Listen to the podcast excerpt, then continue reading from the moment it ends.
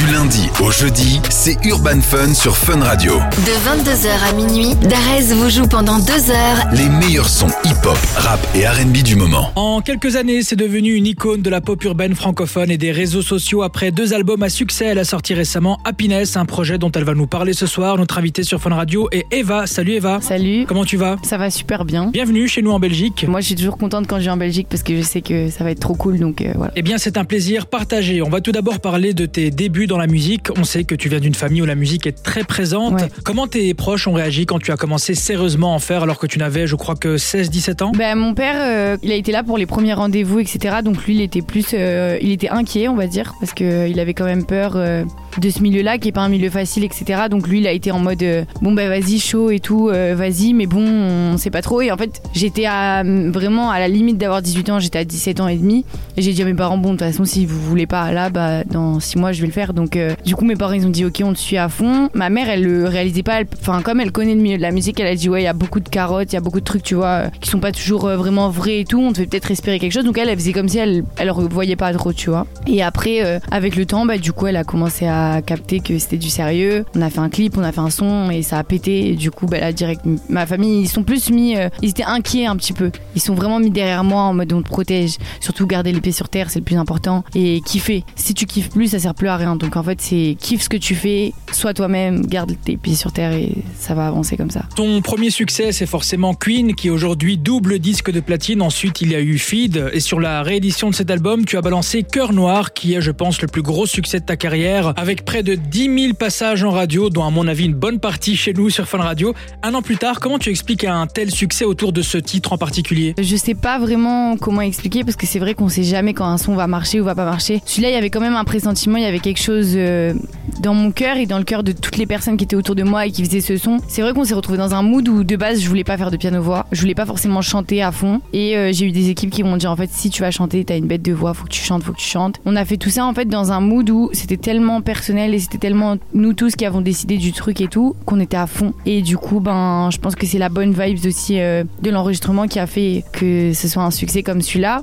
Je pense aussi qu'il y a beaucoup de gens qui se sont reconnus dans la musique. C'était une période aussi pas facile parce qu'il y avait le Covid, tout le monde était un peu enfermé, etc. C'était un piano-voix, donc c'était euh, un peu le bon moment pour sortir ça. C'était pas fait exprès, mais finalement, les gens ils se sont sentis euh, hyper concernés par ça. Donc voilà, il y a rien de plus beau dans la musique en tout cas que le public kiffe quoi. Et en parlant de Covid, de confinement, chaque artiste l'a vécu assez différemment. Toi, tu l'as vécu comment euh, cette période Euh, moi, j'ai hyper mal vécu le confinement, franchement. Euh, le fait de plus travailler d'un coup. Moi, euh, même quand j'étais à l'école et que j'étais au lycée, collège et tout, quand même, je travaillais beaucoup. J'étais tout le temps à la maison en train de faire mes devoirs, mes trucs et tout. J'étais très investie dans mon travail. J'ai toujours été quelqu'un de très investi. Comme mes parents, en fait, c'est mon éducation. Et j'avoue que là, d'un coup, du jour au lendemain, plus rien, on travaille plus, rien du tout. Bah, c'était pas possible pour moi, genre. C'était vraiment genre mort, mort de chez mort. Donc j'étais pas bien. Je me disais, je sais pas comment je vais faire, je sais pas comment je vais m'en sortir. Et après, bon, une fois que c'était fini, c'était bon, ça allait mieux. Mais c'est vrai que de pas voir le public, de pas voir les gens, de pas voir ma famille, mes amis et tout, c'était compliqué. Eva, récemment, tu as sorti ton troisième album Happiness, dans lequel tu traites de beaucoup de sujets comme euh, la jalousie, la toxicité des réseaux sociaux, le succès, etc.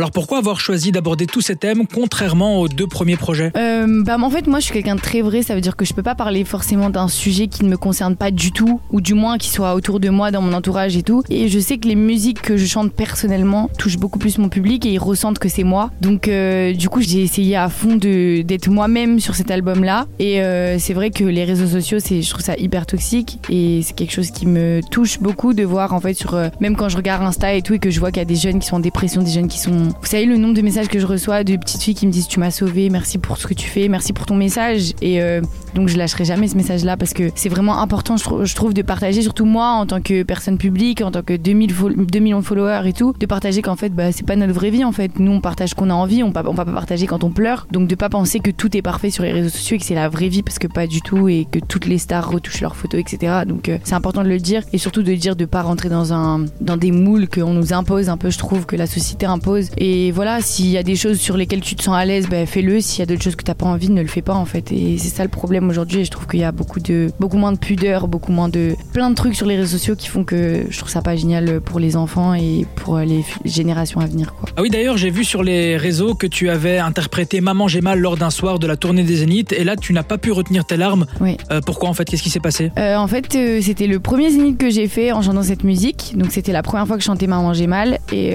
donc, l'album n'était pas encore sorti. Et j'ai chanté ce titre en fait dans le public, euh, juste devant il y avait une jeune fille avec sa maman et euh, elle s'est mise à pleurer en entendant les paroles. Et en fait ça m'a beaucoup touchée parce que je me suis dit que si elle pleurait en entendant les paroles, c'est peut-être que c'est ce qu'elle vivait. Et euh, j'ai vu sa maman aussi très touchée, donc ça m'a énormément touchée. Genre vraiment j'ai été j'arrivais pas à retenir mes larmes et je me suis dit que c'était triste aujourd'hui le monde dans lequel on vit et que les jeunes filles se sentent mal à l'aise dans leur peau et tout alors que enfin en plus elle était super mignonne donc euh, ouais ça m'a fait de la peine ça m'a fait beaucoup de peine et en fait ça me fait de la peine et en même temps le fait de pleurer c'est parce que aussi je sens que j'ai un rôle et que je tiens un rôle et j'ai aussi du poids sur mes épaules parce que j'ai envie de partager ça avec eux de partager ce message avec eux et euh, qu'ils se sentent pas seuls quoi. Et moi j'ai beaucoup apprécié cet album dans lequel tu as collaboré avec euh, on peut dire hein, les meilleurs compositeurs de la scène urbaine actuelle comme Zay Zay, Kaza, Bramsito, DJ Rise et plein d'autres. Alors justement, Eva, quelle serait pour toi la collaboration de rêve ou bien le featuring de rêve? Franchement, j'ai pas de collab de rêve, je pense. Mais euh, en tout cas, ouais, j'avoue que à l'international, j'aimerais bien, genre Rihanna, c'est un truc de ouf.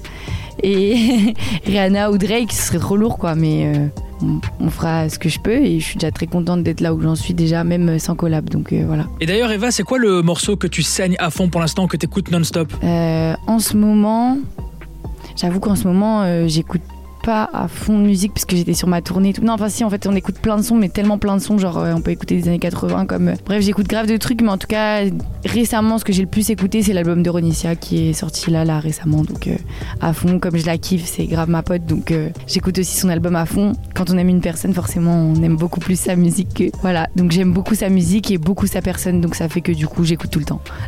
et Eva, si tu devais faire un top 3 de tous tes morceaux, ce serait quoi le classement? Je mettrais en premier, bien évidemment, Cœur Noir. Deuxième, je pense que je mettrais Chelou. Et troisième, euh, Baby Boy. Ah ouais, pas mal. Je suis plutôt d'accord avec toi. Merci en tout cas, Eva, pour cette interview. Est-ce que je peux te laisser un petit mot de la fin pour les auditrices et auditeurs de Fun Radio? Bah, Merci de me soutenir au quotidien. Merci d'être encore derrière moi après toutes ces années. Même s'il n'y en a pas énorme, j'ai l'impression que c'est énorme quand même. Trois ans, c'est quand même déjà beaucoup. Alors merci du fond du cœur. Et puis, euh, croyez en vous euh, à fond. Et vivez vos rêves à fond. Et puis, je vous aime trop. Merci beaucoup pour tout le soutien que vous m'apportez. 22h minuit, Urban Fun. Sur Fun Radio. Sur Fun Radio.